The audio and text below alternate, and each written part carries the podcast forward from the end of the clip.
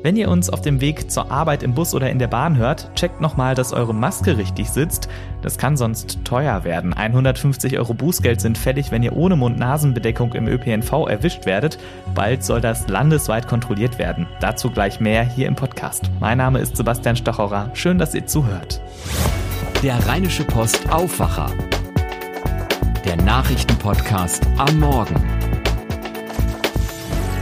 Heute ist Donnerstag, der 20. August 2020. Die letzten Tage konnten wir ein bisschen durchatmen, es war etwas abgekühlt, vor allem nachts. Heute wird es wieder richtig warm, zum Wochenende hin wird es dann aber etwas besser. Von vorn. Der Tag heute startet mit Wolken und vereinzelt auch etwas Regen. Später scheint dann die Sonne und es wird warm, 28 bis 32 Grad sind möglich. In der Nacht kühlt es ein bisschen ab, aber 17 bis 22 Grad werden es dann doch immer noch. Auch morgen sind Wolken und Sonne möglich. Wenn es sehr bewölkt ist, dann werden es nur 23 Grad. Bei langem Sonnenschein sind aber 31 Grad drin. Gegen Nachmittag sind Gewitter mit Sturmböen möglich, sagt der Deutsche Wetterdienst. Ähnlich wird es auch am Samstag. Sonne und Wolken wechseln sich ab. Gegen Nachmittag ist Regen möglich. Es kühlt ab auf 21 bis 26 Grad. Schauen wir zunächst nach Belarus. Die EU hat gestern nach ihrem Sondergipfel deutliche Worte gefunden. Die Staats- und Regierungschefs erkennen das Ergebnis der umstrittenen Präsidentschaftswahl nicht an. Die Abstimmung sei weder fair noch frei gewesen, erklärte Bundeskanzlerin Angela Merkel. Am 9. August wurde in der ehemaligen Sowjetrepublik gewählt. Amtsinhaber Alexander Lukaschenko hat nach Angaben der Wahlkommission 80 Prozent der Stimmen bekommen. Seitdem gibt es Massenproteste im Land, die von der Polizei brutal niedergeschlagen wurden. Mehr als 7000 Demonstrantinnen und Demonstranten wurden verhaftet, mindestens drei starben. Die Opposition hat auf klare und deutliche Worte aus Brüssel gehofft. Die gab es nun, aber Staatschef Alexander Lukaschenko ignoriert das. Er droht seinen Gegnern. Für die deutsche Presseagentur berichtet Ulf Mauder aus Minsk, der Hauptstadt von Belarus, Ulf, das ist da gerade ein Kräftemessen. Die Opposition baut Gremien für eine Machtübernahme. Der Präsident will das verhindern. Wer ist denn stärker? Die Demokratiebewegung hier in Minsk hat einen Koordinierungsrat gebildet, der unabhängig von den Protesten den Machttransfer organisieren soll. Die bekannteste Vertreterin ist die Literaturnobelpreisträgerin Svetlana Alexievich. Aber auch der Machtapparat bringt seit einigen Tagen immer wieder Lukaschenko-Unterstützer auf die Straße. Lukaschenko hat im Grunde weiter die Macht, Regierung, Militär, der gefürchtete Geheimdienst KGB und auch die Polizei stehen offiziell hinter ihm. Aber einzelne Staatsdiener haben schon hingeworfen und nach allem, was zu hören ist, hat sich der Apparat irgendwie eingeigelt und führt kaum noch Befehle aus. Wie wurden die Beschlüsse der EU von gestern in Belarus aufgenommen und wie in Russland? Das ist ja auch nicht unwichtig. Machthaber Lukaschenko sieht schon seit langem eine internationale Verschwörung gegen sein Land. Dass die EU ihn nun zum ersten Mal seit 26 Jahren nicht als Präsident anerkannt hat, das trifft ihn schon hart. Nun könnte sich auch die Elite abwenden von ihm. Die Opposition jedenfalls begrüßte die EU-Beschlüsse, vor allem aber die Unterstützung für einen zivilgesellschaftlichen Dialog. Die Menschen in Belarus wollen am liebsten ihren Konflikt alleine lösen, sind aber durchaus offen für Hilfe von der EU und von Russland. Gelobt wurde, dass nun auch Russland erstmals Kritik an der Wahl übte und sich für einen Dialog aussprach. Nun gab es nach den Wahlen brutale Szenen im Land. Wie groß ist die Gefahr, dass das Ganze weiter zu einem Gewaltausbruch führt oder dass Russland am Ende eingreift? Unmittelbar nach der Präsidentenwahl gingen die Sicherheitskräfte mit blutiger Gewalt gegen friedliche Demonstranten vor.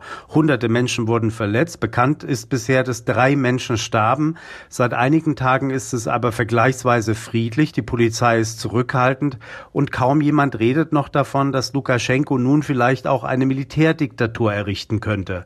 Und auch Spekulationen im Westen, dass Russland hier einmarschieren könnte, spielen kaum eine Rolle in der Öffentlichkeit. Eine russische Intervention gilt als äußerst unwahrscheinlich. Das wird auch in Moskau immer wieder betont. Vielen Dank, Ulf Mauder in Minsk.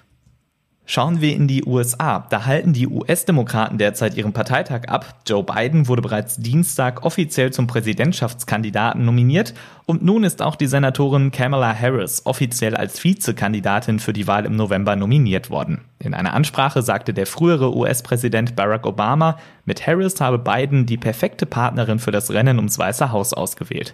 Außerdem kritisierte er ungewöhnlich scharf und spitz Amtsinhaber Donald Trump. Sören Gies berichtet für die DPA aus den USA. Sören, das war gestern eine doppelte Premiere. Mit Harris wurde erstmals eine Frau für die Kandidatur nominiert und erstmals geht diese Kandidatur an jemanden, der nicht weißer Hautfarbe ist. Wie hat Harris die Nominierung entgegengenommen? Na, sie hat die Gelegenheit genutzt, sich den potenziellen Wählern nochmal vorzustellen. Gegen Trump hatte sie vorher schon ordentlich gewettert in einer unerwarteten früheren Ansprache. In der Dankesrede kam der nur indirekt vor im Zusammenhang mit ihrer Erfahrung als Staatsanwältin. Sie erkenne einen Schurken, wenn sie ihn sehe, meinte Harris da.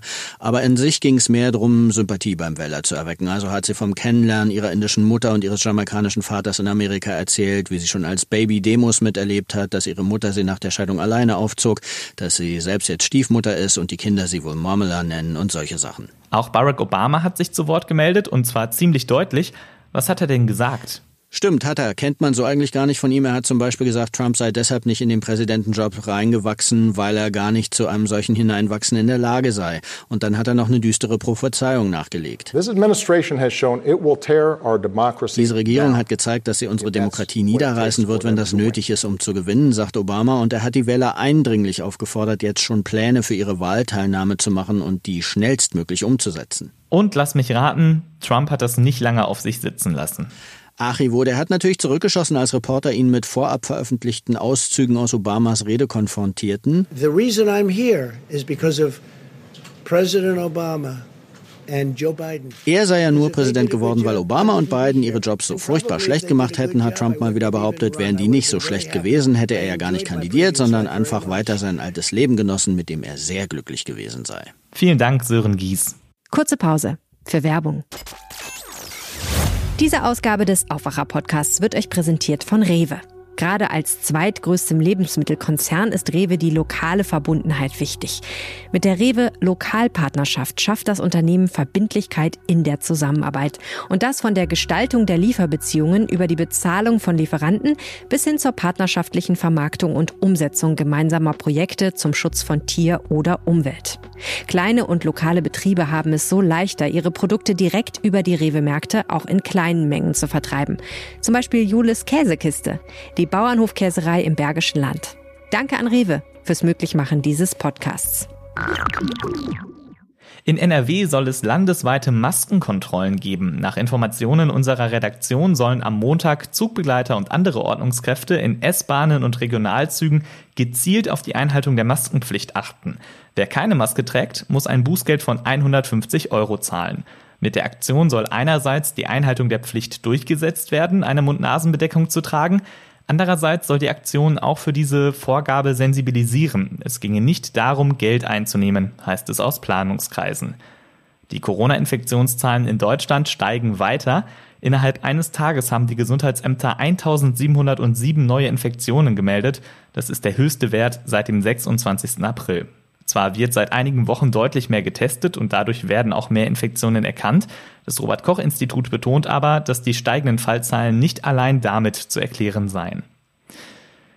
Weil viele Menschen in den letzten Monaten viel von zu Hause aus gearbeitet haben, werden im Straßenverkehr weniger Treibhausgase ausgestoßen. Im vergangenen Jahr lag der CO2-Ausstoß dort bei 166 Millionen Tonnen. Einer Greenpeace-Studie nach könnte diese Menge um 5,4 Tonnen sinken, wenn nur zwei von fünf Personen an zwei Tagen pro Woche von zu Hause aus arbeiten. Gestern war bekannt geworden, dass Deutschland sein Klimaziel für 2020 vielleicht doch noch erreichen könnte. Im Vergleich zu 1990 soll der Treibhausgasausstoß dieses Jahr um 40 Prozent geringer ausfallen. Das war zu Beginn des Jahres für höchst unrealistisch gehalten worden, denn das 2014 beschlossene Klimaschutzprogramm reiche dafür nicht aus. Wegen Corona könnte es nun also doch klappen mit den Klimazielen. Es braucht aber dennoch nachhaltige andere Maßnahmen, denn der Treibhausgasausstoß soll weiter sinken. 2030 soll er um 55 Prozent geringer sein als noch 1990. Die Corona-Pandemie hatte in den letzten Monaten auch starke Auswirkungen auf die Steuereinnahmen in Deutschland. Für Juli lagen sie aber nur noch 0,3 Prozent unter dem Wert von 2019. Das liegt unter anderem daran, dass viele im Frühjahr gestundete, also aufgeschobene Steuerzahlungen nun fällig wurden. Insgesamt wird für 2019 dennoch ein deutlicher Rückgang der Einnahmen erwartet, etwa durch weniger Einnahmen bei der Lohnsteuer durch Kurzarbeit und natürlich, weil die Wirtschaft insgesamt eingebrochen ist. Donald Trump will die Wiedereinsetzung von Sanktionen gegen den Iran erzwingen. Er habe US-Außenminister Mike Pompeo angewiesen, den sogenannten Snapback-Mechanismus im UN-Sicherheitsrat auszulösen, sagte Trump. Damit würden die UN-Sanktionen aus den Zeiten vor dem Atomabkommen mit dem Iran wieder gelten. Umstritten ist, ob die USA dazu überhaupt berechtigt sind, diese Sanktionen zu veranlassen. 2015 hatten die UN-Vetomächte, Deutschland und der Iran sich auf ein Abkommen geeinigt, wonach dem Iran eine friedliche Nutzung der Kernkraft gestattet war, die Entwicklung von Atomwaffen aber verwehrt blieb. Unter Trump sind die USA 2018 aus dem Abkommen wieder ausgestiegen. Sollten die USA sich jetzt durchsetzen, wäre das Abkommen insgesamt hinfällig. Eine Entscheidung dazu muss es laut Snapback-Mechanismus innerhalb der nächsten 30 Tage geben.